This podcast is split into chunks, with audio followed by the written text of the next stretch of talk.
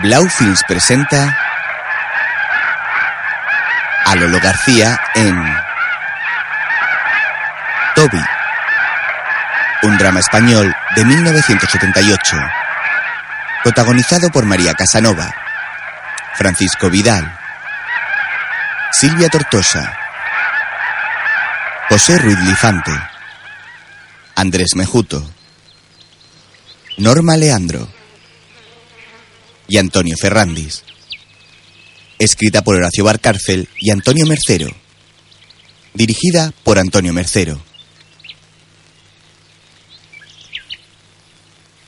En un bosque frondoso, una joven pareja juega las cartas.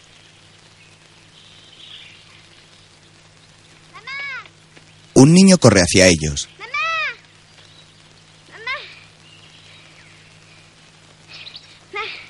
¿Qué pasa, Toby? Mira cómo ¿El qué? Esto. A ver. Claro, hijo. Esto es el corazón. ¿El corazón? Sí. Todos lo tenemos. Papá, mamá, todo el mundo. Es como un reloj que hace tic-tac. Y gracias a él vivimos. Tic, tac, tic, tac, tic, tac. A ver el tuyo. Toby toca el pecho de su madre para notar su corazón. ¿Lo oyes? Sí. Pero más despacio. A ver el tuyo, papá. Toby le toca el pecho a su padre. El tuyo también va más despacio. Claro, porque tú has estado corriendo y nosotros no. Mamá, ¿Qué? ya sé para qué sirve este agujero. ¿Para qué? Para darle cuerda al corazón. Venga, échate otra carrera, gorrión. ¡Corre! Toby corre raudo por el campo y llega a una esplanada en la que hay un espantapájaros. El pequeño se coloca debajo de él y lo mira. Oye, espantapájaros, Toby pone los brazos en cruz imitándolo. te ayudo a espantar los pájaros. Entre tanto, Anda, Jaci. Guarda todo esto que voy por el niño. ¡Toby! ¡Toby! ¡Se hace tarde! ¡Que nos vamos! mientras Jacinto mete las cosas de la familia en el coche, la madre de Toby mira al frente sorprendida. ¡Jacinto! ¡Corre, ven! Jacinto corre hacia ella y ambos miran al pequeño Toby. Este está junto al espantapájaros con varios gorrones agazapados en sus brazos que permanecen en cruz. El pequeño ríe y gira la cabeza besando a un pájaro que está posado en su hombro. Sus padres lo observan boquiabiertos y Jacinto coloca la mano en el hombro de su mujer muy sorprendido. El sol se pone lentamente y el pequeño continúa riendo mientras los últimos rayos se posan sobre sus rubios cabellos. Más tarde, Toby se prepara para acostarse. Ángel de la guarda, dulce compañía. No me desampares ni de noche ni de día. No me dejes solo. No me dejes solo que me perdería. Mm, Su madre le da un beso y le levanta la camiseta del pijama. ¿Te sigue doliendo la espalda, hijo? Sí. A ver dónde. ¿Aquí? No, más arriba. Aquí. No, que más arriba. Aquí. Su madre le observa la espalda en la zona de los omóplatos y le baja la camiseta. Seguro que en el cole no te has dado ningún golpe. ¿No? Alá, soplame, mamá, que me pica. ¿Que te pica? Me pica. ¿Qué te gusta, eh? Sí, pero no te pares. Sopla que me gusta mucho. Su madre le sopla la espalda. Bueno, ahora acuéstate. Y si te sigue doliendo, mañana nos vamos a ver al médico. ¿Vale? La mujer besa a su hijo, apaga la luz de la habitación y se marcha. Baja las escaleras y llega al salón, donde Jacinto ve la televisión. Nubosidad abundante hoy en la mitad norte del país, con nieblas, con nubes bajas, con lloviznas en general. ¿Has oído eso, María? Con temperaturas poco Un médico canario que asegura que ha visto un ovni con tres personas dentro, altísimas, y con las manos en forma de garras. Y lo dice un médico, no un cualquiera. Jacinto, ¿Sí? estoy muy preocupada con lo del niño. Lleva varios días quejándose de esos dolores en la espalda. Que no es nada, mujer, te lo digo yo. El chico está creciendo, está sano, tiene ganas de jugar. Si le dieses unas frías con linimento, se le pasaría. Me gustaría que le viese el médico. Acuérdate de tu pobre hermana. También empezó con unas molestias en el pecho izquierdo y luego pasó lo que pasó. Pero mujer, ¿otra vez con la misma historia? Lo malo de Toby es que es hijo único. Y tú te pasas la vida pendiente de si estornuda o deja de estornudar. Que no, Jacinto, que no. Que al niño le pasa algo y yo estoy muy preocupada. Al día siguiente, en una fábrica, un hombre con bata blanca camina entre las máquinas. Entonces se acerca a Jacinto, que está trabajando en una de ellas.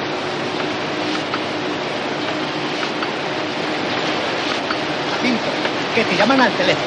¿Qué? Que te llaman al teléfono. ¿A mí? Sí, ¿Dónde? allí. Jacinto atraviesa la fábrica. Camina entre las máquinas y una joven que empuja un carro lleno de probetas de cristal pasa junto a él. Después llega el teléfono. Dígame. ¿María? ¿Qué? Sí, soy yo. Que sí, que soy yo, Jacinto. Pues yo a ti sí te oigo. ¿Qué pasa? ¿Qué? Habla más fuerte. ¿Picores? ¿Pulpos? ¿Qué tiene pulpos dónde? Amarilla. Que sí, que te oigo. Pulpos con pelusa amarilla. ¿Y que le pican? ¿Pero dónde le pican? Sí, de acuerdo. Llévalo que ahora salgo yo también para allá. Que sí. Y tranquilízate, María. No te pongas nerviosa. Yo no estoy nada nervioso. Ma- María. Ha colgado. Decidme un pase de salida urgente, señor Navascués. Y llévelo usted mismo a personal. Hágame ese favor. ¿Y qué le pongo yo donde dice el motivo de la salida? Pues pulpos con pelusa amarilla y que además pican. A ver qué cara ponen el personal cuando lo lean. Más tarde, en el hospital, Por favor, información. Ahí mismo.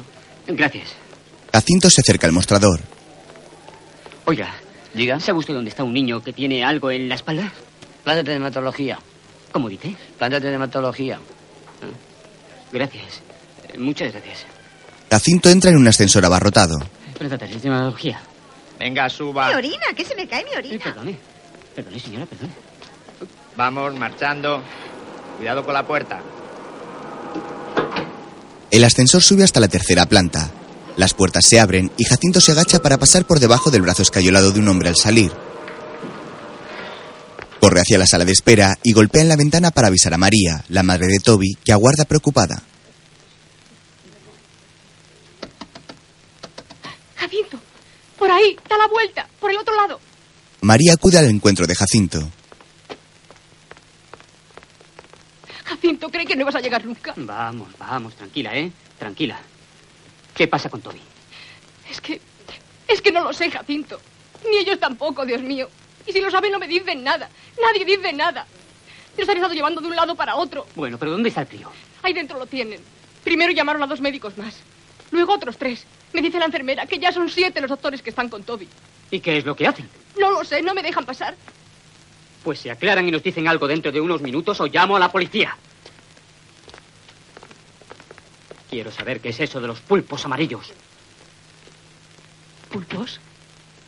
¿Qué pulpos? ¿Cómo que qué pulpos? Los pulpos esos que me has dicho que tienen la espalda. No, Jacinto. Bultos. Te he dicho bultos. Desde que me llamaste, estoy viendo pulpos amarillos por todas partes. A ver si te aclaras, porque me has dado un susto de muerte.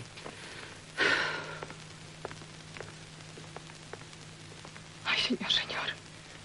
¿Qué le estarán haciendo a mi niño? En la consulta, Respira.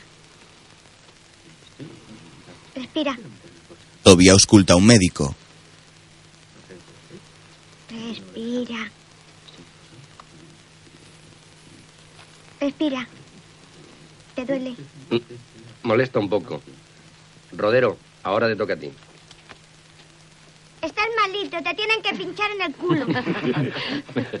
He de entender que el niño ayer no tenía nada. Absolutamente nada. Respira. Y hoy se ha despertado con eso ahí. Al menos eso es lo que dice la madre. Respira. ¿Te duele, Toby? Que no, que ya le he dicho a ese que no me duele. Y a este también se lo he dicho. Respira. Tiene dos bultos con plumas en la espalda. ¿Y los análisis? Normales, resultados totalmente normales. Luego, Oye, oye, tú, ¿para qué me has puesto todo eso en la cabeza? Cierra los ojos, Toby. ¿Me vas a cortar el pelo? Calle y cierra los ojos. Has prometido obedecer. No tengo sueño, ya te lo he dicho. Yo quiero comer un polo. He dicho que a callar. Pues ahí está, ya lo veis. No hay en el mundo un cerebro más normal que el de este chico. Ay, ay, ay. No te muevas, Toby. Ay, no ay, ay, te muevas. Que me, me pica. Quieto, me pica, quieto, Toby. que me pica, Quieto. Me pica la espalda. Espera, espera, que te tenemos que quitar esto. Ay, no puedo, que me pican mucho. Soplame como mi mamá. Estate quieto, coño. Eso no se dice. Ya sé que no se dice, Toby, pero has podido organizar un buen lío si no te calmas. ¿Te sigue picando, Toby? Ya no. Pero tú vuelve a soplar, que me gusta. Doctor Soplete. más tarde, varios médicos continúan haciéndole pruebas a Toby. Lo observan mientras el pequeño está subido a una máquina que gira colocándole boca abajo. Mientras, dos médicos miran una radiografía de la espalda donde se ven dos pequeñas manchas. Observe esto, profesor.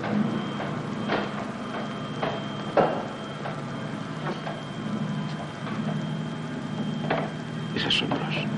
Más tarde, ¿Ha dicho cuarentena? No se asuste, hombre. Es una medida rutinaria en estos casos. Pero, pero es que ni siquiera podemos ver al chico. Somos sus padres. El chico está bien y ustedes deben tranquilizarse. Aquí está perfectamente atendido, pero todavía no hemos terminado el examen clínico. Entonces, ¿por qué lo meten en cuarentena? Oh, aquí hay algo raro. Y ustedes no quieren decirlo. Pero yo soy el padre de la criatura y tengo derecho a saber qué es lo que pasa. Doctor, ¿tiene fiebre el niño? No, no tiene fiebre. El chico está bien. Les aseguro que todos los análisis dan resultados normales. Pero están ahí esas excrescencias que no... ¿Esas qué? Los bultitos amarillos, Jacinto. Exacto. La señora los ha visto y de momento ignoramos su verdadera etiología. Para establecer un diagnóstico correcto aún hemos de estudiar algunos datos. Por eso el niño ha de seguir en observación. En nombre del director de este centro yo les pido su colaboración como padres. ¿Y qué podemos hacer? Nada. Tener paciencia y mucha discreción. No alarmarse. No comentar con nadie los síntomas de la enfermedad del niño hasta que la hayamos estudiado y curado. ¿Vale? Jacinto y María se dan la mano muy preocupados. Más tarde, dos médicos llevan a Toby en una camilla y lo meten en una ambulancia.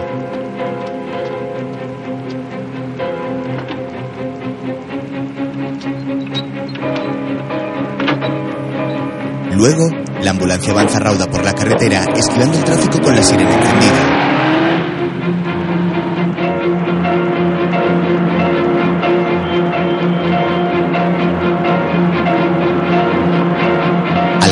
Rato, la ambulancia llega al Instituto Nacional de Biología Molecular.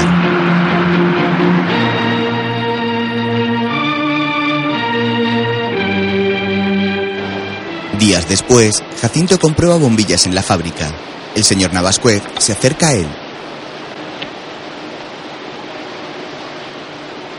Que tengo un recado para ti. Que te ha llamado tu mujer. ¿Quién? Tu mujer. ¿Qué quiere? Que te diga que estés listo para las 5 en punto. Que vienen a recogerte en un coche oficial. ¿En un coche oficial? ¿Eh? No te quejarás, ¿eh? Como a la gente importante. De importante nada, señor Navascués. Eso quiere decir que la cosa es grave. Más tarde, el coche llega a recoger a Jacinto a la fábrica. No, por favor, pase que no. Jacinto se monta en el vehículo. Buenas tardes. Hola. El coche arranca y se marchan. Sí, han tenido ustedes mucha paciencia. Demasiada paciencia, diría yo. Habrán pasado unos días muy desagradables, porque no hay cosa peor que vivir en la incertidumbre. Vivir sin saber lo que sucede. Como director del Centro Médico Nacional, lamento haberme visto obligado a formar parte de esta muralla de silencio en torno a la de su hijo. Y les pido disculpas por ello. Cuando vean al niño, lo comprenderán. ¿Pero qué es lo que pasa con Tommy? No pueden decirlo ya de una vez. es algo muy delicado. Somos sus padres, tenemos derecho a saberlo. Cálmese, por favor. Van a ver al niño dentro de pocos minutos. ¿Pero a dónde nos llevan? Porque por aquí no se va al hospital. Toby se halla internado en el Instituto de Biología Molecular. Allí está siendo estudiado, analizado y examinado por un importante grupo de especialistas. María mira a Jacinto preocupada.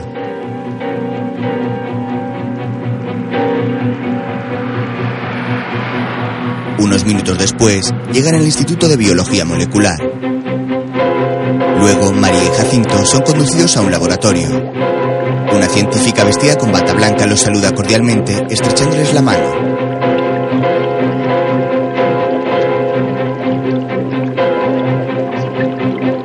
La científica los conduce por un largo pasillo. María y Jacinto observan por las ventanas de los laboratorios cómo trabajan los científicos.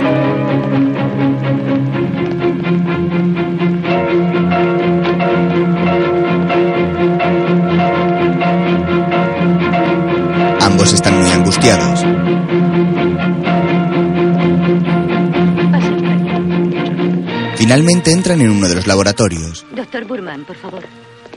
Encantado de verle, profesor. Los padres de Toby.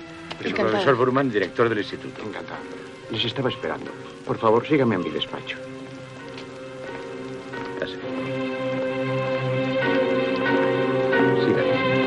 María y Jacinto obedecen. Al salir del laboratorio, Jacinto observa un animal blanco sobre una mesa con el que están experimentando. Luego, en el despacho del profesor Burman, Bien, van a ver a su hijo inmediatamente. Pero él no podrá verles a ustedes. Al otro lado de la cortina hay un cristal de mercurio. Lo que para ustedes es un ventanal, para el niño solo es un espejo. Nosotros podremos verle, pero él no podrá vernos a nosotros. Tengan esto muy en cuenta. ¿Están dispuestos? María y Jacinto asienten. Bien. El profesor Burman, que lleva un collarín, abre la cortina que cubre el cristal de mercurio.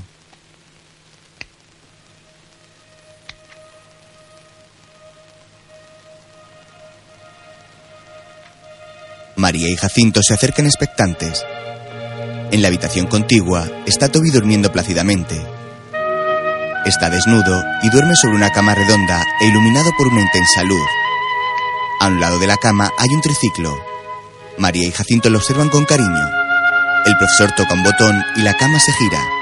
Entonces puede verse la espalda de Toby que tiene dos pequeñas alas. María y Jacinto las miran asombrados. Las alas son blancas y pequeñas y salen de los omóplatos de Toby. De pronto, Toby se despierta y se despereza.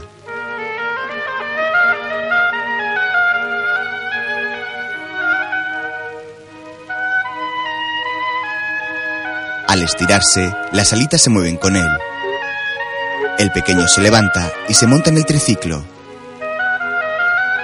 Luego pedalea dando vueltas por la habitación. María se cubre la boca con las manos anonadada. Luego se desmaya. Ayúdenme, por favor. Venga, así. Eh, muy bien. Rápido. Eh, la cabeza más arriba. Un vaso Vamos de agua, por favor. Sí, doctor. Vamos a ver. Tranquilo, tranquilo, no es nada. Ya le ha dado. La linotipia. Lipotimia. No se preocupe. Un simple shock emocional. Eh. Tenga. Haga un esfuerzo y tómese esto. ¿eh? Se entrará bien. Así. Y ahora baja un poco la cabeza. ¿eh? Así. Mejor, ¿verdad? ¿Mm? María siente sonriendo y le da la mano a Jacinto.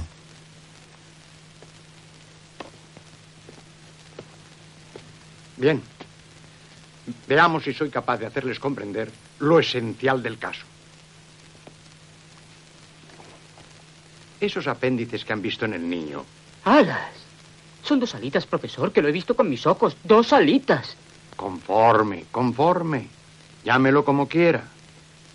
Pero el hecho es que Toby representa uno de los casos más sorprendentes e interesantes de aberración cromosómica de los últimos tiempos. Pero ¿cuál es la causa de semejante alteración genética en el niño? Eso es lo que este instituto, con la colaboración de otros eminentes biólogos, se propone estudiar. Los pollos. Sí, los pollos. Porque de lo que se come, se cría. Te dije que no le dieras de comer tanto pollo al niño. Te lo dije. Le va a sentar mal tanto pollo. Y ahí lo tienes. No, su hijo no es un polluelo monstruoso. Es otra cosa. ¿Un virus? ¿Agentes mutágenos? ¿Radiaciones penetrantes? ¿Cuál es la causa? Aún no lo sabemos. Es preciso investigar. Mire, profesor, ustedes investiguen lo que quieran. Pero mi hijo Toby no puede andar por el mundo con eso ahí en la espalda. Menudo cachondeo se va a armar. La gente puede pensar que mi mujer se ha acostado con el ángel de la guarda. Por Dios, Jacinto. Y yo no estoy dispuesto. Es que. Es que a ver con qué cara me presento yo en la fábrica con un hijo así. ¿Con qué cara? Pues menudo son mis compañeros. Jacinto tiene un hijo querubín. Porque si yo fuera de la democracia cristiana, a lo mejor me hacía gracia tener un hijo con alas. Pero es que soy de comisiones, leche. O sea, que ustedes verán lo que hacen. Pero a mi hijo Toby hay que quitarle las alas. Sería conveniente que le trasladásemos al centro médico y preparar cuidadosamente la operación. Por favor, señores, por favor, no precipitemos las cosas. El instituto tiene en marcha una trascendental investigación genética a escala internacional que yo ahora no puedo permitirme el lujo de interrumpir. Perdone, profesor. Yo comprendo todo su interés profesional por este caso, pero lamento discrepar de sus motivaciones personales. Si los padres quieren que se estirpen al niño esos extraños apéndices, yo asumo la responsabilidad de hacerlo. Doctor Huldain, usted reniega de la ciencia. Ustedes los cirujanos no tienen más que una obsesión.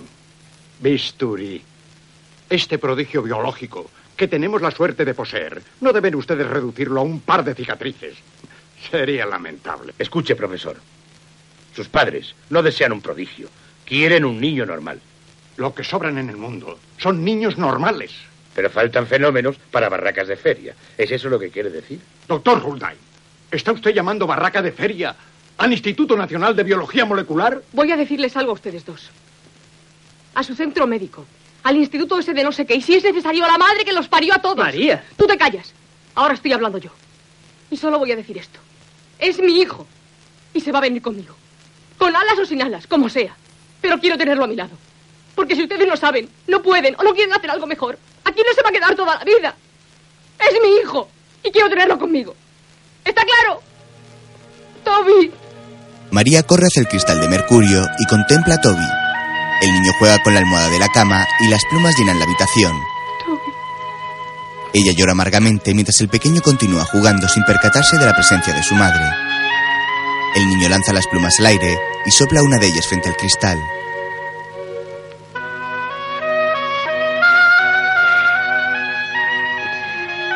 María lo mira sonriente. Mientras Toby juega con la pluma, María besa el cristal. Luego la apartan de la ventana y cierran la cortina. Más tarde, el coche oficial les lleva a su casa.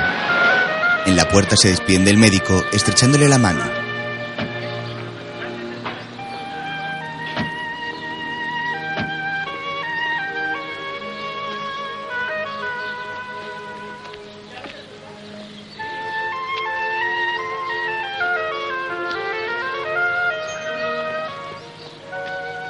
Luego, María y Jacinto caminan por la casa. Ella se detiene frente al cuarto de Toby y lo mira llorando entristecida.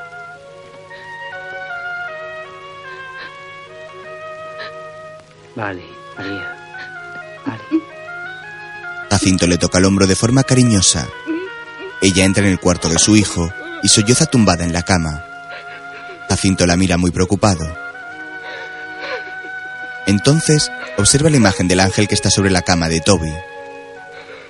Enfurecido, se acerca al cuadro y le da la vuelta. Mientras, en el Instituto de Biología, Pero, Toby, ¿qué haces a estas horas con la luz encendida? Estoy aquí y no puedo salir. Que no puedes salir. ¿Por qué? Porque estoy dentro. Sí. Y yo fuera. Venga, a dormir. Que no puedo, Lucy, que estoy dentro. Ven a ayudarme. Pero, Toby, Toby se ha quedado atrapado en el retrete. ¿cómo has podido quedarte así? Me he caído. Ay, Dios mío, te has caído, te has caído. Que sí, que me he caído. Anda, ven. Guay. Lucy. ¿Qué? Este no se llama Peter, se llama Peine. ¿Qué dices? Me lo han dicho en el cole. No. Que el pito no se llama pito, que se llama peine. ¿Peine?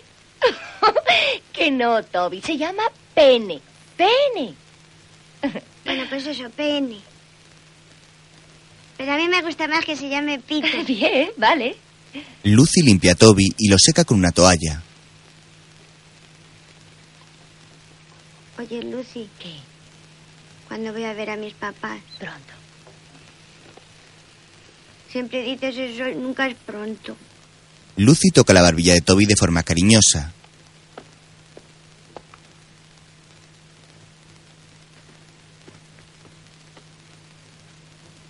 El pequeño sale del cuarto a hurtadillas y cierra la puerta con pestillo por fuera.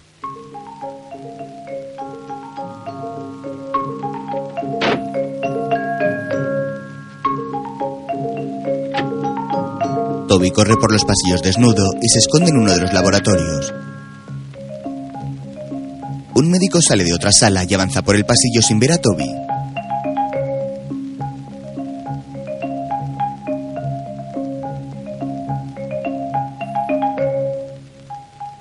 El niño se acerca a unos conejos que están atrapados en el laboratorio. Uno de ellos mueve la nariz y Toby mueve la boca imitándolo.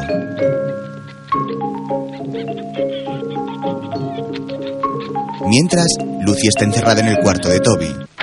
¡Abrí! ¡Abrí! ¡Abrí! ¡El niño se ha escapado! ¡Abrí! ¿Me están viendo? ¿Me están viendo? El niño, Toby, que se ha escapado. Abran la puerta, por favor, y den la alarma. Ay, Dios mío, maldito crío. ¡Abrí! ¡Abrí! Mientras, Toby sale por la puerta de atrás del Instituto de Biología.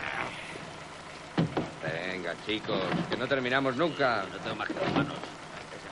Toby baja las escaleras mientras los trabajadores del instituto meten cubos en un camión. Vamos con otro. Allá vamos.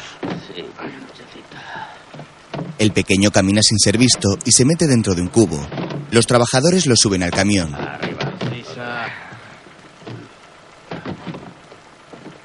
Veamos. El último.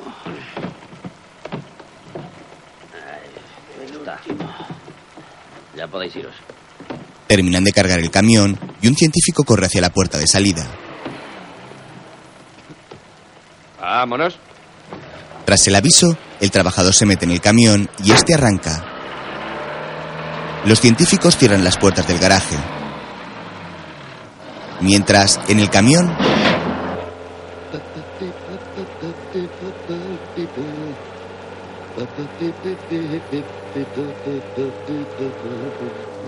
Toby se asoma y el conductor frena en seco.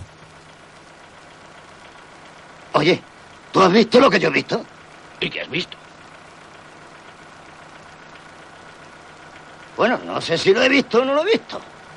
El conductor arranca extrañado. Más tarde, el camión avanza por la carretera. Los faros iluminan la calle en la oscuridad de la noche. En el interior del vehículo, Toby vuelve a asomarse. El conductor mira por el espejo retrovisor de nuevo y vuelve a frenar en seco. ¿Pero qué haces? Que he visto lo que he visto. Que hay alguien atrás en el camión. Venga ya. Toby baja del camión. Entonces se sube a otro camión que hay al lado. El vehículo transporta ropa y maniquíes. Toby se esconde en una caja y se tapa con una camisa mientras los transportistas se acercan.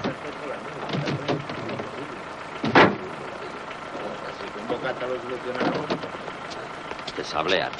¿Dónde? El otro día estuve esperando en el mesón desde luego. Me va una sopa de pescado. ¿Sí? Un filete y un corte Los camioneros toman la caja donde está Toby y entran en unos almacenes. Mientras, el conductor del otro camión busca entre los cubos. Pues te juro que yo he visto lo que he visto.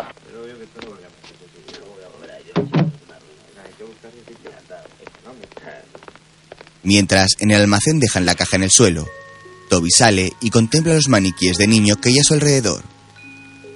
Entonces, Toby observa la ausencia de genitales de los maniquíes.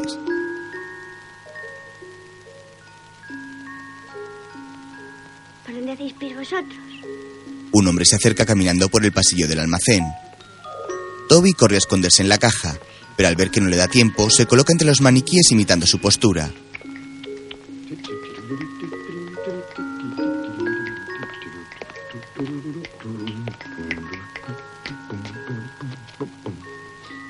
Mientras el hombre busca entre las cajas, Toby permanece muy quieto.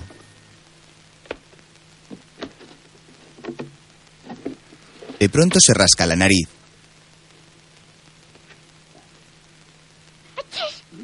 El hombre mira hacia atrás extrañado y observa entre los maniquíes sin notar que Toby es un niño de verdad.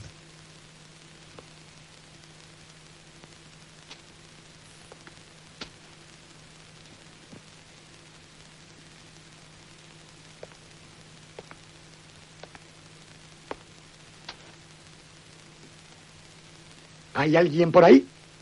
El hombre vuelve a buscar entre las cajas.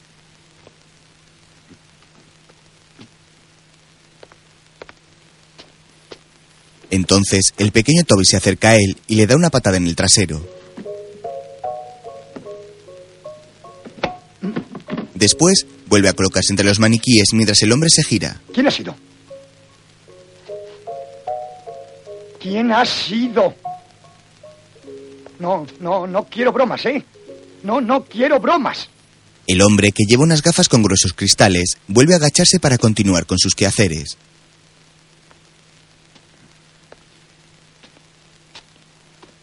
Entonces se gira y mira por encima de las gafas. Toby permanece muy quieto entre las figuras. Luego acerca uno de los maniquíes hasta el hombre y lo coloca justo detrás de él.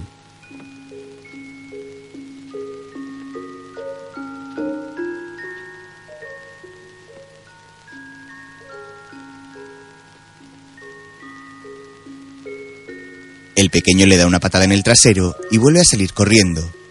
El hombre con gafas se gira y se queda boquiabierto al ver al maniquí junto a él. Toby se sonríe mientras está junto al resto de las figuras.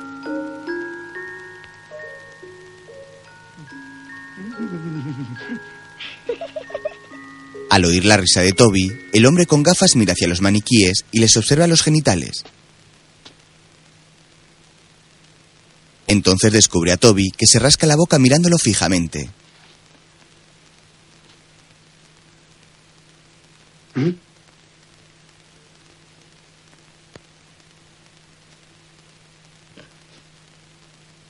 Quiero que me lleves con mis padres.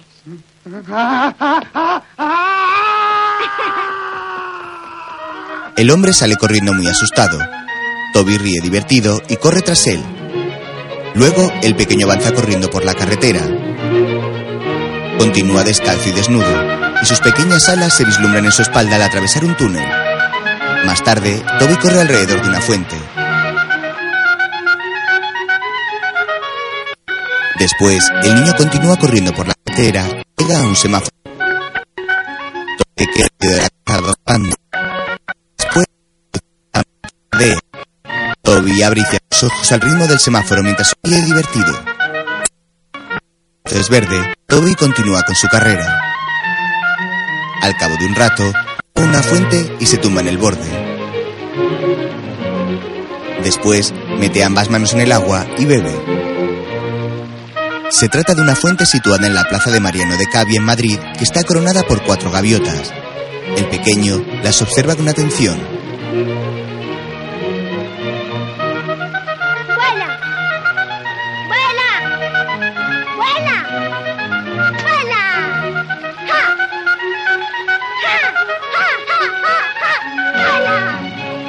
El pequeño se pone muy triste al ver que las gaviotas de metal no alzan el vuelo.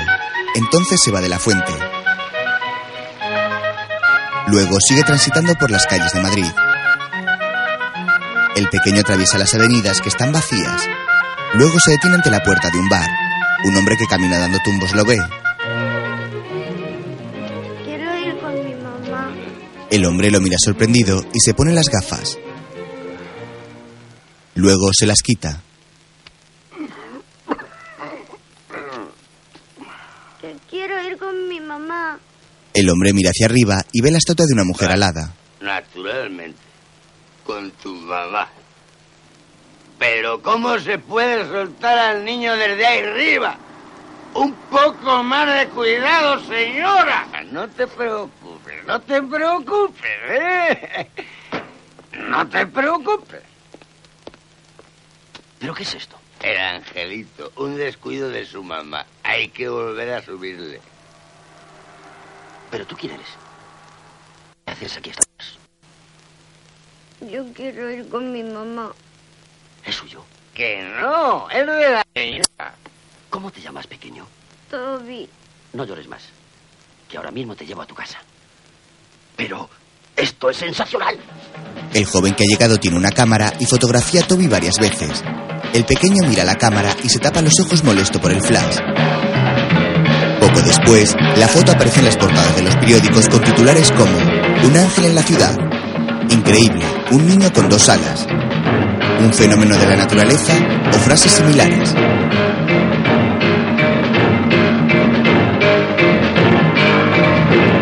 Días después, en las noticias, No hay duda de que la gran noticia que domina el panorama informativo español es la de Toby López, el niño de cinco años que en la noche del miércoles apareció desnudo y con dos alas por las calles de Madrid. Al principio se pensó en un posible truco publicitario, pero sucesivas investigaciones han demostrado la veracidad de los hechos. Toby López es un niño que misteriosamente posee dos auténticas alas y que durante la noche del miércoles escapó del Instituto Nacional de Biología Molecular en donde se hallaba sometido a tratamiento. Nuestro compañero Joaquín Prat nos amplía datos de este insólito suceso. Tenemos ante nosotros al eminente profesor Burman, director del Instituto Nacional de Biología Molecular. Figura Nuestro amigo el Barbas debe estar subiéndose por las paredes. Vamos a preguntar su opinión sobre ¿Se sube por las paredes el profesor? a la opinión pública. Calla, hijo, y escucha. A ver qué dices. Creo que se está especulando demasiado. Y de una manera muy frívola sobre el asunto del niño con alas. Es un caso insólito. Un portento biológico. Una auténtica mutación genética cuya génesis estábamos investigando en nuestros laboratorios dado su enorme interés científico. Entonces, según usted, profesor Burman, ¿cuál es el camino a seguir en este sorprendente caso? Es preciso crear un estado de opinión favorable al estudio del mismo. El niño debe volver a nuestro centro de investigación, por lo menos hasta que consigamos un análisis perfecto de su anomalía. Ya, sabemos que existe la patria potestad, pero en un caso así, y temporalmente al menos, esa patria potestad debe ejercerla una institución de carácter científico. Todo el mundo se La patria potestad es mía, que me lo ha dicho un abogado. Que a mi hijo no le vuelva a sacar nadie de esta casa. Porque una Mamá. operación quirúrgica sería Yo algo no quiero volver a ese hospital. ¿Y por qué? No. Porque sería No volverás, hijo. un proceso No te en preocupes. evolución. Ven. Algo maravilloso, que puede ser el principio de una nueva especie. Si primero fue el Phytacantropus y luego el Homo sapiens, no podemos encontrarnos ahora ante la eclosión del Homo angelicus. No te digo. ¿Pero qué piensa la calle? ¿Tú oyes lo que dice el Barbas ese, María? Este Está alas. ¿Qué has pirado, papá? Loco, chalao, algo así. Pero hombre, eso no es Tú normal. también estás un poco pirado, papá. ¿Ah, sí? De Madrid al cielo, tío. Mira qué gracioso, hombre. Mm, Chino, que no me lo creo. ¿A que no, Pablo? Yo tampoco. Bueno, ya. La contaminación, esto es de la contaminación. Es paranoico esto del... Esta inocente criatura demuestra que España, pese a la democracia, continúa siendo la reserva espiritual de Occidente. Horrible, me parece horrible. Si le pasa una cosa así a mi hijo, me muero. A mí esto del niño de las alas me cae gordo. Fenómeno. A mí me parece fenómeno eso de las alitas. Nos debían de salir a todos. Es la única forma de liberarse de los atascos. Yo, que vivo en Aluche, en 10 minutos con un par de alitas bien puestas estaría en el curro. Eso, eso es un cachondeo, como lo del palmar de Troya. De operar, nada. Lo que Dios nos da no se corta. Es pecado. Publicidad, nada más que publicidad. Esto de niños con alas es cosa de Iberia.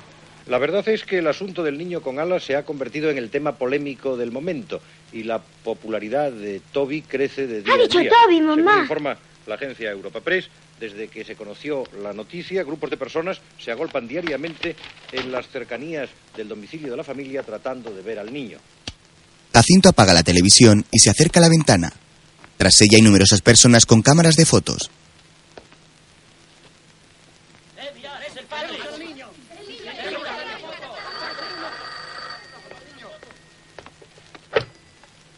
Dígame. Sí, aquí es. Lo siento mucho, pero no hacemos ninguna. No, ni con ustedes ni con ninguna otra. Sí, sí, mi marido piensa lo mismo. Lo siento. Lo siento. Si no es una cuestión de dinero. Ya, ya, pero ya le digo que no es una cuestión económica. No. Lo siento. Adiós. Qué pesados. De otra revista que quiere un reportaje en exclusiva. Han llamado ya de Garbo, de Ola, de Lecturas de 10 minutos, yo qué sé cuántas más. Es que se han propuesto todos no dejarnos vivir.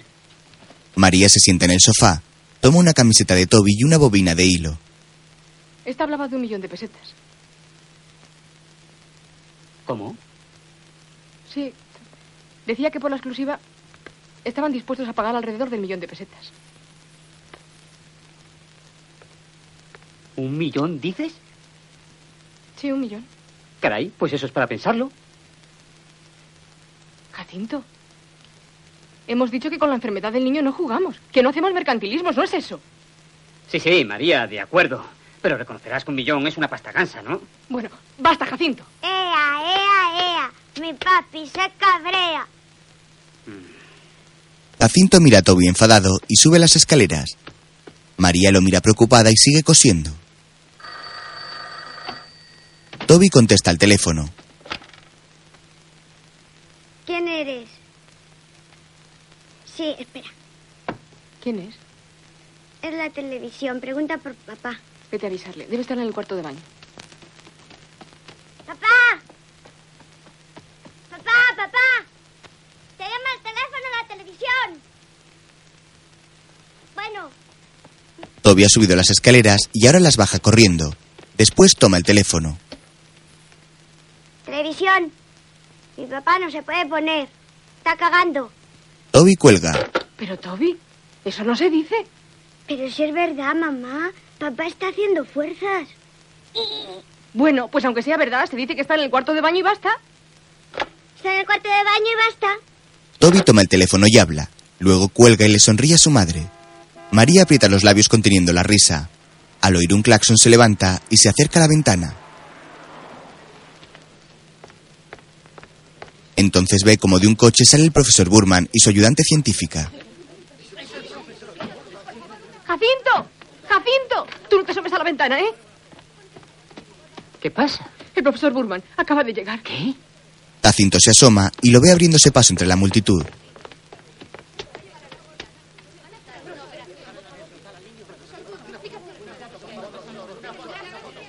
Vienen por el niño, Jacinto, vienen por el Tranquila, niño. tú esconde a Toby. Hijo, ven, ven.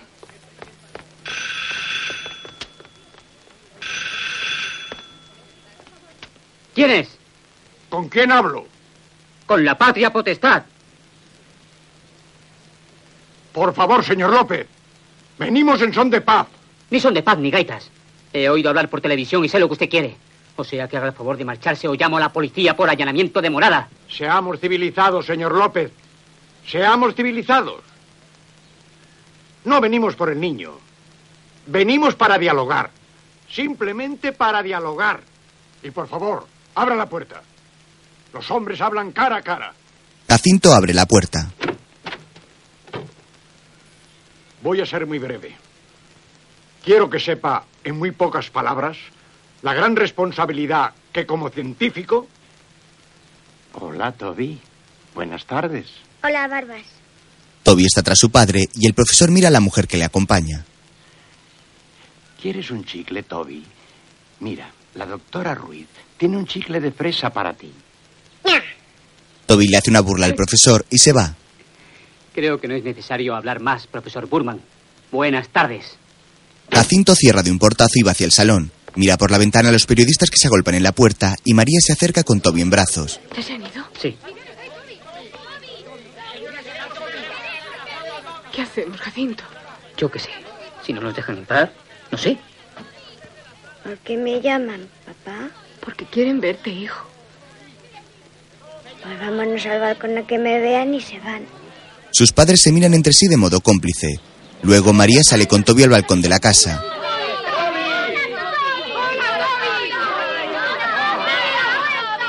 ¡Queremos verle las alas! ¡Dele la vuelta, señora! ¡Dele la vuelta! ¡Queremos verle las alas! María gira al niño y lo coloca de espaldas mostrando sus alas. María, vamos. Vamos dentro. Venga.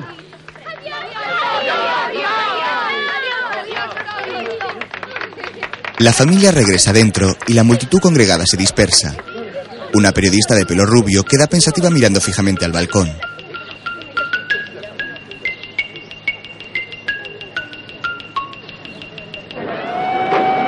Al día siguiente, Jacinto camina junto a sus compañeros saliendo de la fábrica. De pronto, el guardia de seguridad interrumpe su paso y señala hacia un lado. Jacinto se señala a sí mismo con gesto extrañado y camina sonriente hacia un coche amarillo. Fuera lo espera la periodista rubia que se presenta dándole la mano. Tras unas palabras, él mira a sus compañeros y se monta en el coche sonriente.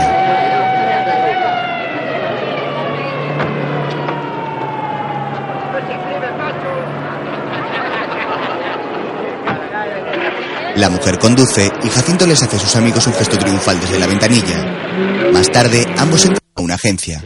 Pasa, Jacinto. ¿Están dentro, Maite? Sí, Adolfo lleva toda la mañana preguntando por ti. Pásanos unos whiskies. Oye, Marga. No, ahora no tengo tiempo. Hablaremos luego. Marga abre una puerta y entra a una sala. Hola, chicos. Hola. Fíjate qué pasot me han Marga. hecho. ¿No te parece horrible? Recuerda un sello antiguo de email. En mi vida he visto algo tan hortera, amarga, que inventen otra cosa, si no hay spot. ¿Y del timing qué? ¿Vale o no vale? Que te lo diga Adolfo. Es que ha vuelto a rectificar el storyboard.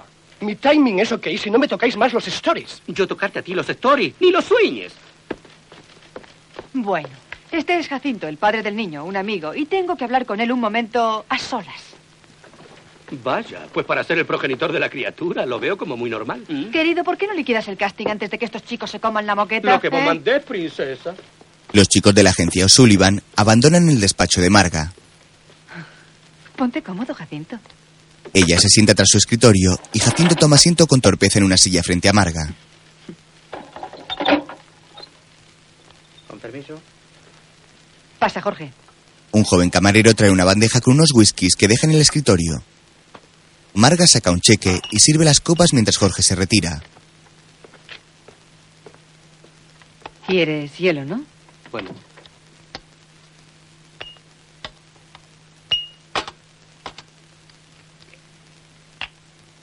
No te han caído muy bien mis chicos, ¿verdad? No. La mujer coloca un vaso de los que ha servido junto a Jacinto y ella toma el otro levantándolo para brindar. Por nuestra recién nacida amistad. Salud, camarada Sullivan. Jacinto toma un trago y la mira esbozando una sonrisa. Pero mi hijo no se alquila. Ya sé que has tenido otras ofertas, pero... ¿Tú sabes cuáles son las mejores aceitunas? Marga toma una aceituna. Sí. Las que están al lado de las pequeñas. Exacto. Exacto. Y O'Sullivan tenía que enseñarte una cosita muy agradable. Eso. ¿Las aceitunas? El papelito. Marga señala con su mirada hacia el cheque. Jacinto lo toma entre sus manos y lee con atención la cifra. De inmediato levanta su rostro y mira hacia Marga con gesto perplejo.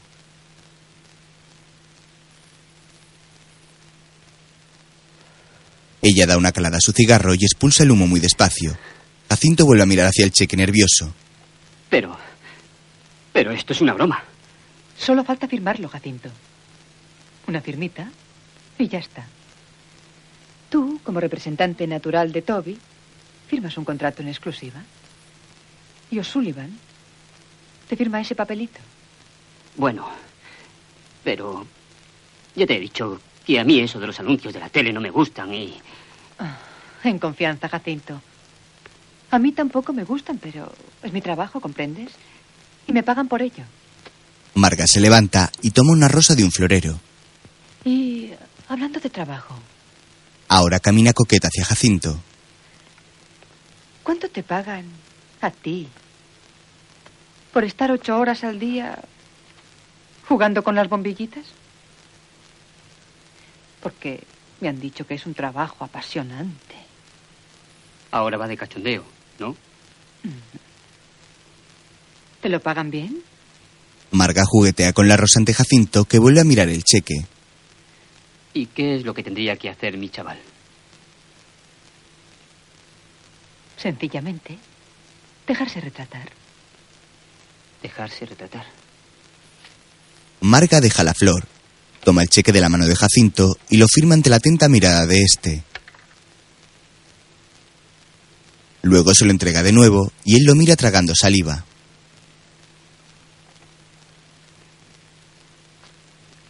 Bueno, pero el niño no enseñará las alas a no ser que lo exija el guion, ¿eh?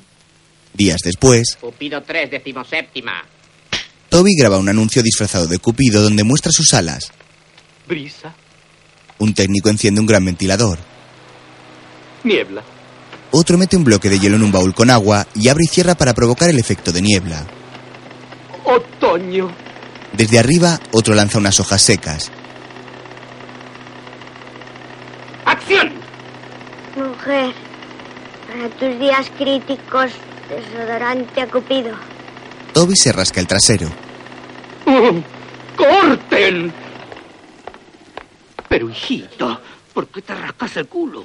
Porque me pica. Primero te picó la nariz, después la oreja y ahora el culo. Vos agarraste las sarnas, chiquillo. Vamos otra vez. Silencio, todos preparados. Motor. Cupido 3, decimoctava. Brisa. Niebla. Otoño. Acción. Mujer, para tus días críticos, desodorante Cupido.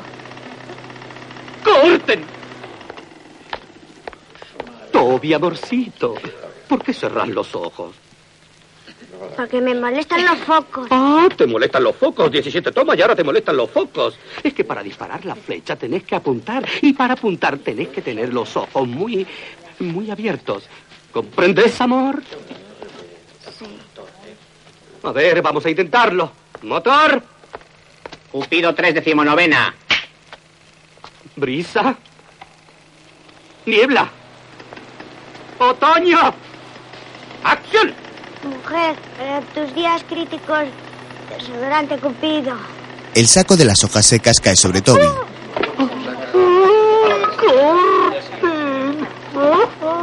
El director se derrumba sobre su silla. Yo no quiero estar aquí. Los ayudantes sacan a Toby del saco. Tranquilita, niña, tranquilito que no ha sido nada, ¿eh? Que venga mi mamá. Enseguida acabamos, ya verás y podrás irte con tu mamá. Maquillaje. ¿Maquillaje? Ten un chicle, Moni. Vamos, date prisa, vamos. La maquilladora arregla a Toby. Lo colocan de nuevo sobre su peana y le dan el arco con la flecha. Vamos, se puede rodar. Listo, se puede rodar. No me lo puedo creer, queridos. ¿Preparados todos? Silencio. Silencio. Toby masca el chicle que le han dado. Toby, amor, ¿podrías escupir el chicle? Es mío, me lo ha dado esa. Ya sé que es tuyo, hijito. Pero es que el dios del amor no mascaba chicle. ¿Comprendes, pequeñín? Todavía no había llegado la influencia americana. Dámelo. Me lo guardas para luego, ¿eh? Vale. ¿Vamos preparados? ¡Motor! Cupido 3, vigésima. ¡Brisa! ¡Niebla! ¡Otoño! Sus padres entran al plató. ¡Acción! Mujer, para tus días críticos. Toby los mira. Hola. Hola, mamá. ¡Corten! El director pega a su ayudante en el rostro con desesperación. Luego, enloquecido, tararea y baila.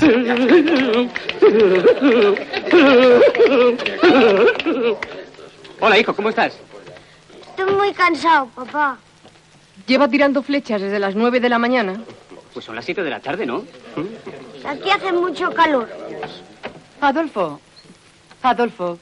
Que descanse un poco, ¿eh? Está todo preparado, querida, todo iluminado, todo ensayado y no tengo ninguna buena. Parece alucinante, pero es así, ninguna buena. Es mejor continuar si no perdemos el ritmo de trabajo. No nos queda más que este plano y el back shot.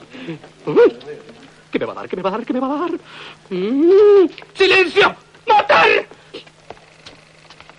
Cupido 3, vigésimo primera. Adolfo indica con gestos los efectos mostrándose agotado.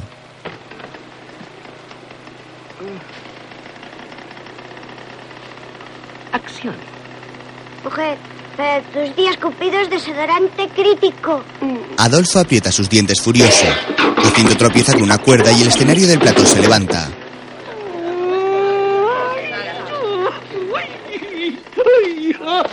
Adolfo se gira y llora en los brazos de su ayudante cuando de pronto Toby dispara la flecha clavándola en su trasero. El niño ríe a carcajadas mientras Adolfo corre por el plato llevándose sus manos a la flecha con aspavientos.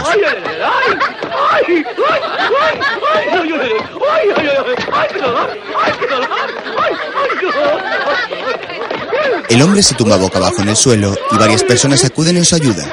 Finalmente logran extraer la flecha. ¡Ay, ay! ¡Ay! La flecha lleva purpurina.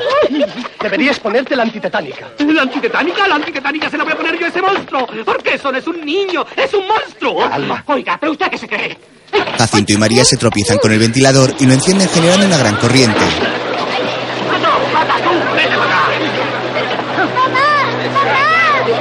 Lo giran hacia el director y el peluquín que lleva sobre su cabeza sale volando hacia atrás. Su ayudante tapa la calva con las manos. El vendaval tira varios botes de una mesa y los cámaras aguantan los trípodes. Marga cubre su rostro con las manos. Un hombre quita a Jacinto con ayuda de su mujer del ventilador y lo paran. Vámonos, mamá, quiero irme a casa. Sí, hijo, ahora mismo. María toma en brazos a Toby y va hacia la puerta. Jacinto, vámonos de aquí. Jacinto mira desde la puerta a Marga con gesto enfadado y disgustado mientras ella desvía su mirada hacia el suelo. Uno de sus chicos se le acerca. Me parece que has perdido al niño, princesa. No lo creas, cielo. Hay un contrato y tengo el angelito bien atado. El padre no ha debido leer la letra pequeña. Cuando yo compro un limón, lo exprimo. El estrafalario hombre sonríe a Marga con cinismo. Ella da una patada a un bote de laca que hay en el suelo. Más tarde, en su casa, María toma una camisa de Toby del tendedero. Todas tienen un par de agujeros a la altura de sus alas para que el niño pueda ponérselas. Luego, en el dormitorio, viste a su hijo y peina sus alas con un cepillo cuidadosamente.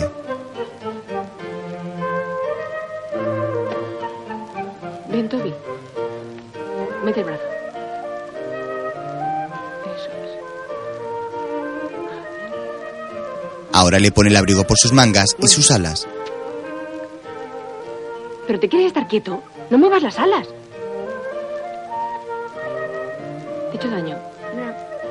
Finalmente, la madre coloca minuciosamente unas fundas a las pequeñas alas con la misma tela del abrigo.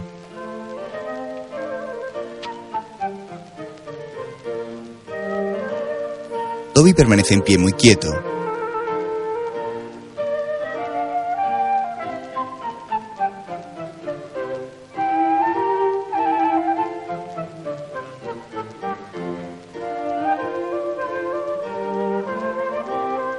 Hala, Toby. Ahora tú prepara tus cuadernos y tus pinturas. Pero yo me arreglo y nos vamos al cole enseguidita, ¿eh? Sí, mamá.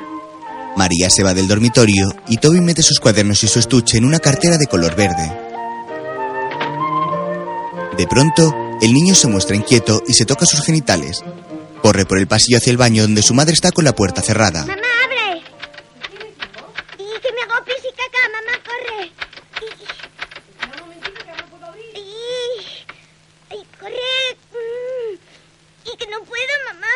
Ahorita la y espera un poquito, hijo. Y que no puedo más, mamá, que me lo hago. Toby baja las escaleras y abre una ventana. Se coloca de puntillas y hace pis hacia la calle. Al poco, un policía que camina ante la casa lo ve y se detiene ante la ventana mirándolo con enfado. ¡Niño! Pe- ¡Pero, niño! Toby apunta hacia él y le moja su camisa. El policía se va molesto hacia el portal y el niño cierra su pantalón y se aparta de la ventana. María acude a abrir y Toby se oculta tras una puerta. Toby, ya puedes ir al baño. Buenos días, señora. Buenos días. ¿Sabe que su niño se está haciendo pis desde la ventana? ¿Mi niño? Sí, su niño. Y mire usted cómo me ha puesto. Le podía poner una buena multa. Fíjese bien, una buena multa. Y es que eso no se puede consentir. Perdone, agente. Es que los niños ya sabe usted cómo son. No me he dado cuenta. Estaba en el cuarto de baño. Yo le prometo que esto no volverá a ocurrir. Una buena educación. Y unos buenos azotes. Eso es lo que le vendría bien al niño. Toby ha tomado el casco de la gente y entra al salón. ¿Y mi casco? ¿Dónde está mi casco? ¿Qué casco? Mi casco, el que traía puesto, que lo he dejado aquí. Espere. Espere un momento, por favor. María entra al salón y su gesto torna en sorpresa.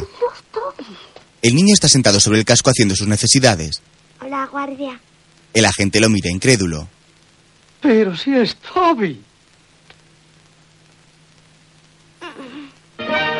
Más tarde, el guardia pasea orgulloso por una calle. En su casco blanco se lee una inscripción. Aquí hizo caca Toby el 15 de septiembre. Mientras, una profesora está en la puerta del colegio recibiendo a los niños que entran al patio. María acompaña a Toby.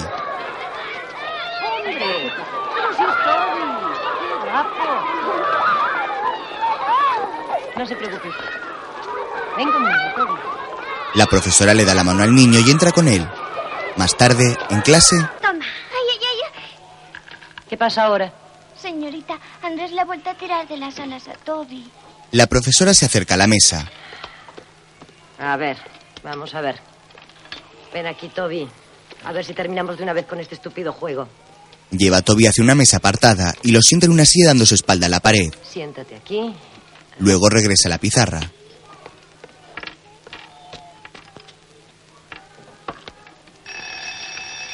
Despacio. Los niños corren hacia la puerta alborotados. Sin correr, vamos. Con orden. Vamos, vamos. Al recreo. No empujes, Maricuki. Toby permanece en su silla y la mujer lo mira desde la puerta. ¿No sales, Toby? No. Espérame unos minutos que enseguida vuelvo y sales conmigo, ¿eh? Nadie te hará daño. La maestra cierra la puerta de la clase y se marcha. Toby se levanta al momento y va hacia la ventana. Mira hacia el patio, donde el resto de niños juega divirtiéndose.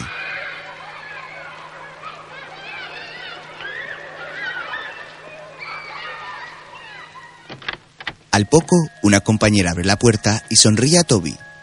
Hola. Hola. ¿Te gusta este boli? Pues te doy este boli y este chupa chup si me dejas ver tus alitas. ¿Para qué quieres verlas? Pues para verlas. Anda, déjame. Toby toma el boli y la piruleta que le da la niña. Pero no les digas a esos que te las he enseñado. Te lo prometo. Solo una, ¿eh? Quítame la funda. Toby se gira para ponerse de espaldas y mira hacia la ventana con rostro preocupado. La niña quita la funda del abrigo y mira con gesto atónito hacia el ala. ¿La has visto ya? Es preciosa, Toby. ¿De verdad que te gusta? Sí, de verdad. ¿Puedo tocarla? Sí, pero con cuidado. Me gusta mucho. Qué suave. Deberías de lavarla con champú todos los días. Me da un repelús. ¿Y, y, y qué es repelús? Gustirrinín. Bueno, pues ya lo has visto. Ponme la funda. Mientras, un niño que miraba desde el patio la escena se reúne con otros compañeros. En la clase, ¿Y es una chupada? Bueno, Toby comparte con la niña la piruleta. ¿y a ti por qué te ha salido eso en la espalda? No sé, yo no he hecho nada. Entonces igual que a mi hermana. Le están saliendo ya las tetitas. ¿En la espalda? Varios niños irrumpen al instante y miran a Toby amenazantes. Enséñanos eso a nosotros. No. Enséñanos, ha dicho. No. Toby los mira asustado y va hacia una esquina de la clase. Eso tuyo puede ser contagioso, macho. Lo ha dicho mi padre. ¡A por él! ¡Cogerlo! ¡Venga, corre! ¡Sujetadlo! ¡Fuerte! ¡Fuerte! ¡Que no se escape! ¡Venga! El mayor saca una navaja de su bolsillo y al punto entra la profesora. ¡Quietos! ¡Quietos todos! ¡Banderros! ¿Pero qué le hacéis? ¿Qué te han hecho? Señorita, ese quería cortarle las alas con la navaja. Dame la navaja. Dámela. Se la da cabizbajo. Más tarde la profesora y María se reúnen con el director. Y los niños, usted lo sabe tan bien como yo, son irresponsables. Es ley de naturaleza. Si usted tiene 20 pollitos blancos y echa entre ellos un pollito negro, ¿qué pasa? Que todos van a por él. Bueno, por delicadeza podría haber buscado usted otro ejemplo. Sí, bueno, lo siento, perdone. Realmente no es una comparación demasiado afortunada. Pero usted entiende lo que trato de explicar. La presencia de Toby nos crea demasiados problemas. Tendríamos que destinar una persona constantemente para protegerle de los demás. Y eso, créame, tampoco sería bueno para Toby. Esta mañana, a no ser por la señorita aquí presente, Sí, ya lo sé. Ella misma me lo ha contado. Si hablamos de operar, los médicos no se aclaran. Si le traemos al colegio, causa problemas. Entonces, ¿cuál es la solución? ¿Meter al niño en una jaula y enseñarle a cantar? señora, son las circunstancias las que... Sí, ya lo sé. No me diga nada más, por favor. Lo comprendo todo. Me estoy volviendo muy comprensiva. ¿Dónde está Toby? Toby lee un TV en un banco y los niños lo apuntan con un tirachinas. Él se muestra asustado, mientras la profesora baja con María las escaleras. Bueno, solo quiero decirle que...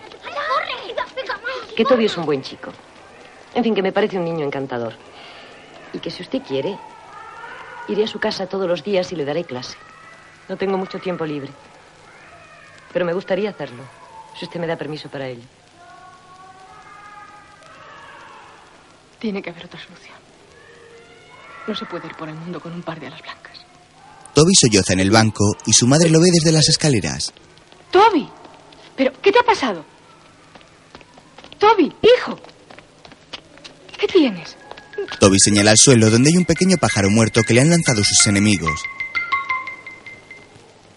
Más tarde, en casa de los López, Jacinto abre la nevera y toma una cerveza. Al poco María entra en la cocina y lo mira con gesto abatido. ¿Qué pasa? No hace ni diez minutos que está durmiendo.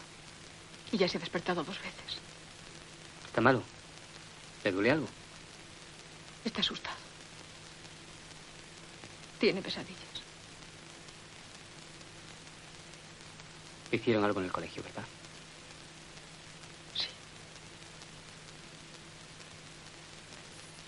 Te lo advertí. No debías haberlo llevado.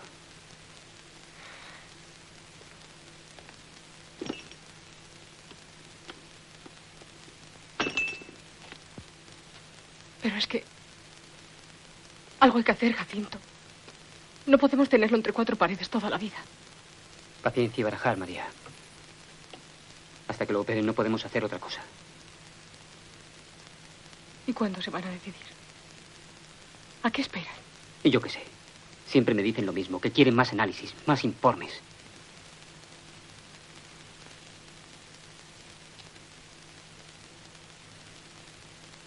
Han llamado unos señores esta mañana para que les prestemos el niño para lo del misterio de Elche.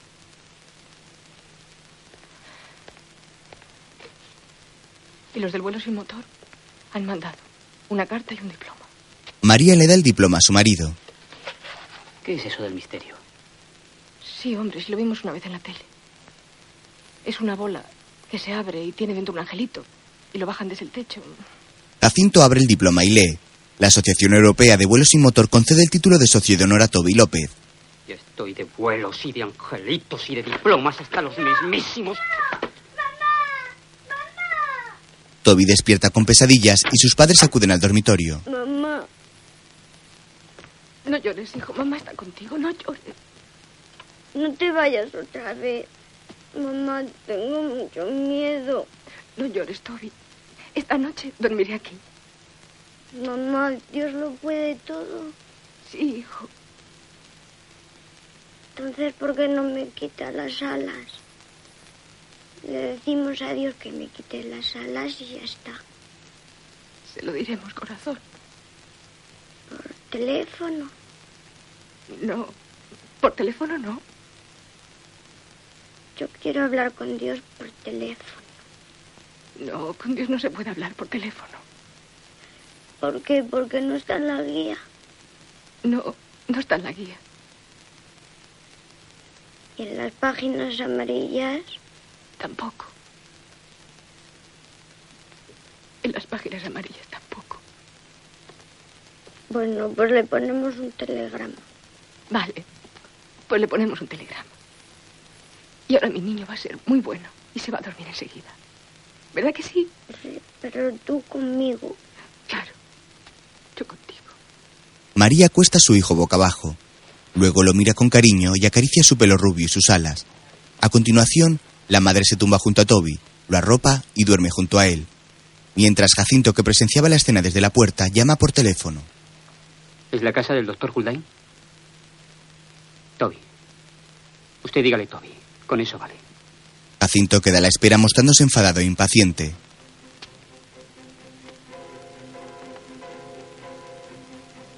¿Es usted doctor? O lo hacen ustedes ya. O nos vamos a volver locos. O se las quitan ustedes o se las corto yo. Al día siguiente, numerosos médicos observan desde una cristalera la operación de Toby.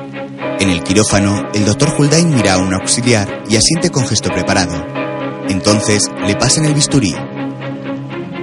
El niño se encuentra anestesiado y tumbado boca abajo sobre la camilla.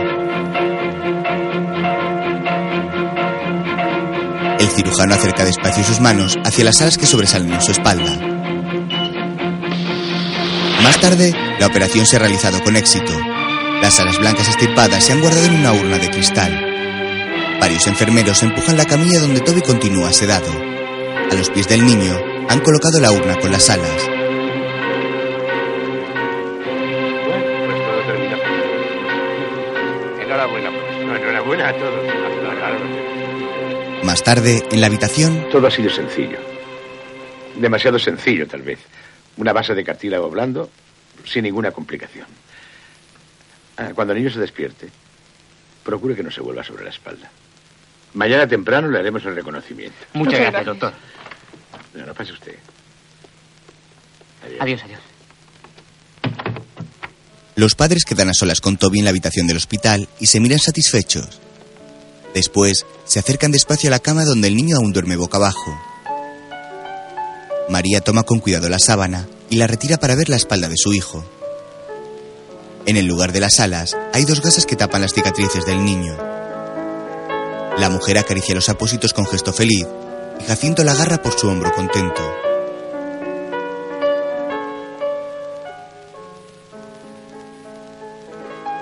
Ya es un niño corriente. Un niño como los demás. Días después, a la salida del hospital, Toby, Toby, de perfil. los periodistas fotografían al niño. De espalda, de espalda, Toby. Delante de la camisa, señora, por favor. Cójalo en brazos, en brazos. Sí, gracias. Otra vez, Toby, otra vez. María posa orgullosa con su hijo en brazos. A su lado se encuentran Jacinto y el doctor Huldain. El cirujano se dirige a la prensa congregada. Es la primera vez que observo una cicatrización tan rápida. Pero ya está.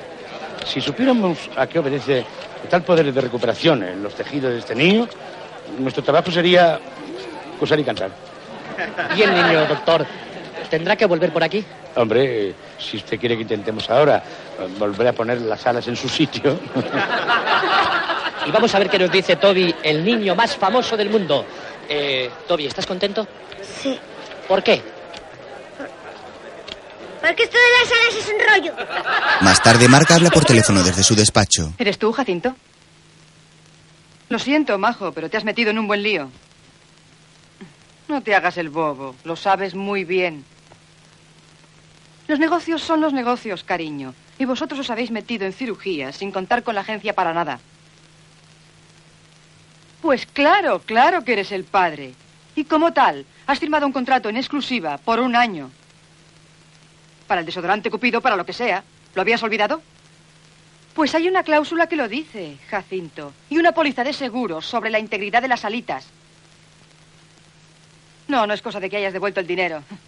Tendrás que hacer frente a una demanda judicial por daños y perjuicios, porque yo también estaba comprometida con mis clientes, ¿comprendes? Toda una campaña de ventas que se va al garete, con mucho dinero en juego, mucho más del que tú puedes devolver. Vaya, Te ha colgado. es muy grosero, pues no me he llamado sanguijuela. Educación proletaria, ya sabes. Desde luego, hay gente que no merecía salir de pobres. Mientras, Toby pasea por un parque con su madre y se detiene a mirar unos pájaros posados en la copa de un árbol. Toby, ¿qué haces? Vamos. Mamá, ¿sabes qué dicen esos pájaros? No me hables de pájaros para nada. ¿Entendido? Es que están diciendo que va a llover. Desde hoy queda prohibido entre nosotros hablar de cualquier bicho que tenga plumas. ¿Mm? ¿Y de los indios tampoco? Los indios tienen plumas. Bueno, los indios no son bichos. ¿Dónde te vas a montar primero? En los caballitos. Luego María monta con Toby en un tío vivo. Hola, mamá. Hola, pequeñajo. El niño se muestra muy feliz y saluda con su mano. La madre va montada en un caballo a su lado y lo mira sonriente.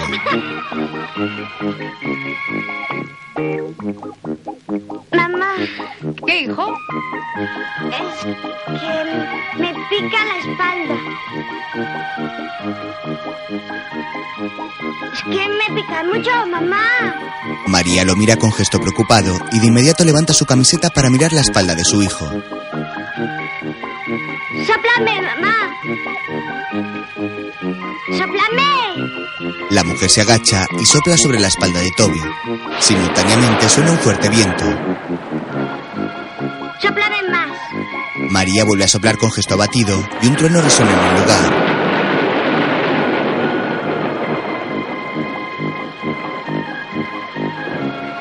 De pronto, comienza a llover sobre el parque de atracciones, tal y como Toby había augurado por el canto de los pájaros. Madre e hijo continúan montados sobre el tío vivo. María llora derrumbada sobre la espalda de su hijo, mientras, en el despacho de Marga, El asunto del niño de las alas ha vuelto Dale a más voz a ese aparato. tomando nuevos y sorprendentes derroteros. Según informa la agencia EFE, hay algún testigo ocular que asegura que al niño Toby López le han vuelto a salir las dos alas. Todos nuestros intentos de comunicar con la familia, con la familia López, han sido baldíos. Y tanto en el Centro Nacional Médico como en el Instituto de Biología Molecular guardan absoluta reserva sobre el caso. Lo que sí podemos asegurarles es que entre la población crece cada vez más la idea de que algo mágico o sobrenatural incide en el niño Toby López. Marga apaga el televisor y levanta una copa en su mano. El niño vuelve a ser nuestro. Días después, en el Parque de Atracciones de Madrid, han levantado una carpa donde varios carteles grandes muestran una foto de Toby vestido semidesnudo con una toga blanca de ángel con sus alas. Pasen, señores, pasen y vean. Hoy solemne inauguración. Lo asombroso, lo insólito, lo maravilloso. Toby, el ángel del siglo XX. Un niño con dos auténticas alas. ¿Es un fenómeno de la naturaleza? ¿Es un ángel venido del cielo? Descúbralo usted mismo por un precio módico. Solo mirar 10 tickets. Mirar y tocar alas, 20 tickets. Universitarios y militares sin graduación, 50% de descuento. Y regalo de globito. Pasen, señores, pasen y vean. Pasen, señores, pasen y vean. Hoy, solemne inauguración. Lo asombroso, lo increíble, lo maravilloso. Toby, el ángel del siglo XX. Un niño con dos auténticas alas. ¿Es un fenómeno de la naturaleza? ¿Es un ángel venido del cielo? Descúbralo usted mismo por un precio módico. Solo mirar 10 tickets. Mirar y tocar alas, 20 tickets. Universitarios y militares sin graduación, 50% de descuento. Pasen, señores, pasen y vean. Dentro de la carpa, Vamos, circulen. Habrá para todos. Vamos. ¡Ay, qué Vamos. guapo! Circulen, Toby, circulen. ¿no nos miras un poquito? Mi bebecito, mira qué guapo eres. Toby, sonríe a los señores. Ay, qué rico. Vamos, qué por favor, los siguientes. Vamos, vamos. ¿Me firma una foto? No, el ángel no firma. Vamos, circulen. Nosotros somos de tocar. A ver, Toby, las alas. A ver, Toby, acércate. Toquen alas. Mira, mira. Qué guapo es, ¿verdad? No, ricas no. Vosotras sois de mirar. Sí, sí, es Toby, increíble. Lo siento, señora. Está prohibido hablar con el niño, por favor. Adiós, a ver, Toby. Toby, sonríe a los señores. Toby, Adiós. súbete al podium. Circulen, vamos, vamos. Los siguientes, vamos. Vamos. Míralo, Quique, es como tú. Háblale, dile algo. Dile, hola, Toby, No se puede hablar con el niño, señora. Está prohibido. Sí, es un Ni un momento. momento ni dos, señora. No se puede. Por Dios. ¿Me das una chupada? A tu sitio, Toby. No hables y sonríe a los señores. Circulen, los siguientes. No se apelotonen, no empujen. Vamos, habrá para todos. Vamos. Dejen paso. Vamos. Vamos, circulen, circulen. Vamos. Toby, las alas. El ayudante de Marga toma al niño en brazos para que un minusválido pueda tocarlas. El niño está semidesnudo, vestido con una toga blanca que cubre parte de su cuerpo, dejándole al descubierto sus alas. El hombre las acaricia. Pídele a Dios que me cure, Angelito, que me quite esta cruz. Que me la quite. Mira, Ana María está prisionera de los sarracenos. Caballero, por favor, no está permitido hablar con el niño. Toby, sonríe a los señores.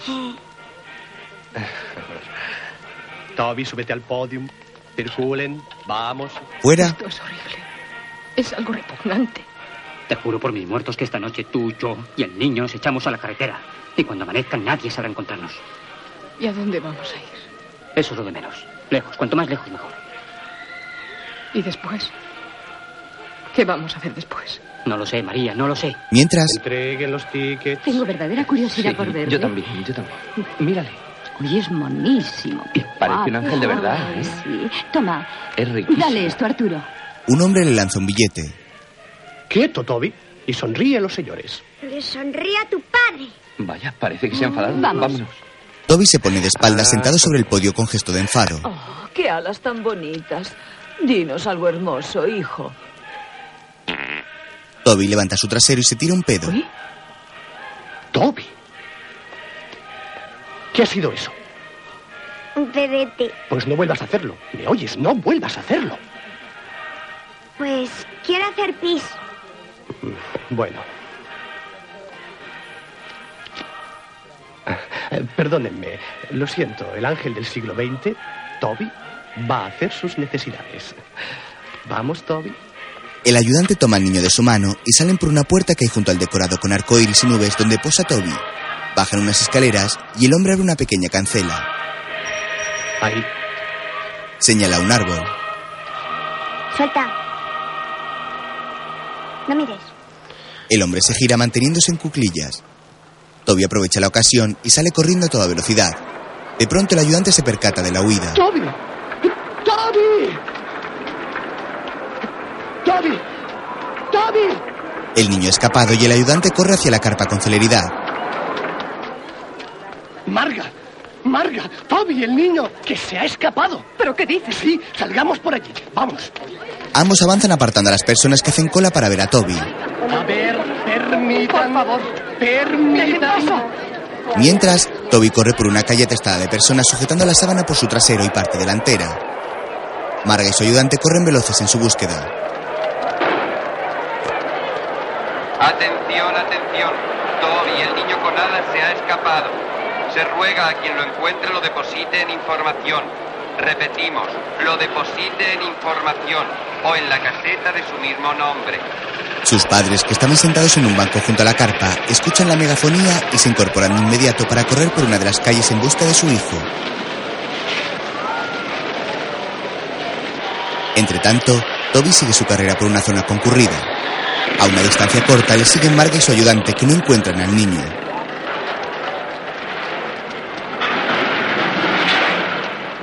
Se detienen junto a una atracción y una multitud les rodea. Cuentan lo ocurrido y varias personas comienzan a correr junto a ellos. Mientras, los padres de Toby avanzan en la búsqueda por otro lugar. Toby acaba de girar por una calle y su padre, siguiendo su instinto, toma a su esposa de la mano y sigue el mismo rumbo. En otro lugar, Marga, su ayudante y las personas que se van uniendo giran hacia otro lado con ligereza.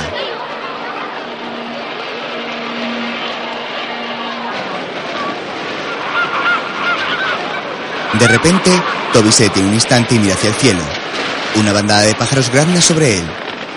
Toby ve una torre y corre hacia la misma. Atención, atención. Toby, el ángel del siglo XX, se ha escapado.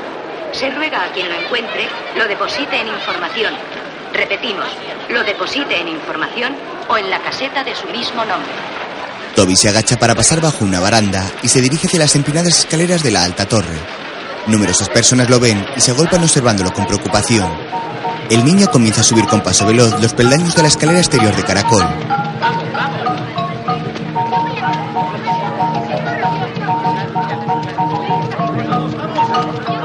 Sus padres lo han localizado y saltan junto a otras personas la baranda para subir veloces por las mismas escaleras. Marga y su ayudante le siguen a poca distancia.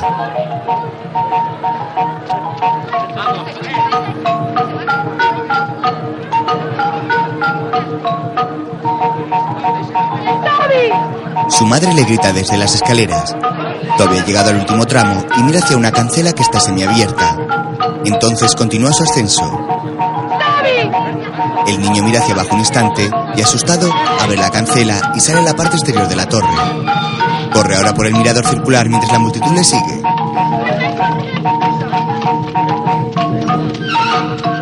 Un niño es el primero en llegar y abre la cancela. Su padre y su madre salen de inmediato y avanzan tras él. De pronto, Toby se ha subido al borde del mirador y permanece quieto mirando al cielo. Jacinto tapa la boca a su mujer y miran a Toby asustados. Marga y su ayudante llegan y lo miran también sorprendidos. Toby permanece indiferente y mira hacia el cielo fijamente. Después, el niño agacha su mirada hacia el suelo donde numerosas personas lo contemplan bajo la torre.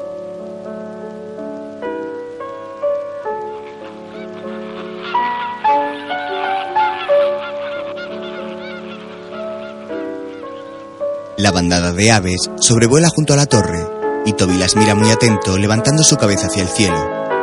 Entonces, el niño se sube a la baranda con sus pies descalzos mientras sigue mirando hacia adelante y extiende sus brazos.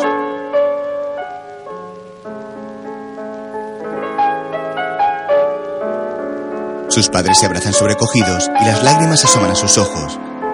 Toby mira un momento hacia ellos con gesto triste y María llora desconsolada. Luego, Toby mira de nuevo hacia el cielo y sus alas se despliegan en la espalda. Entonces el niño se eleva y comienza a volar hacia el cielo.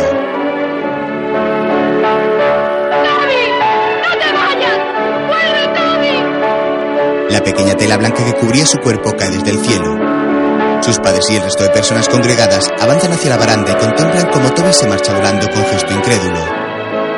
Desde el cielo, el pequeño sigue volando y se aleja cada vez más de la torre donde se encuentran.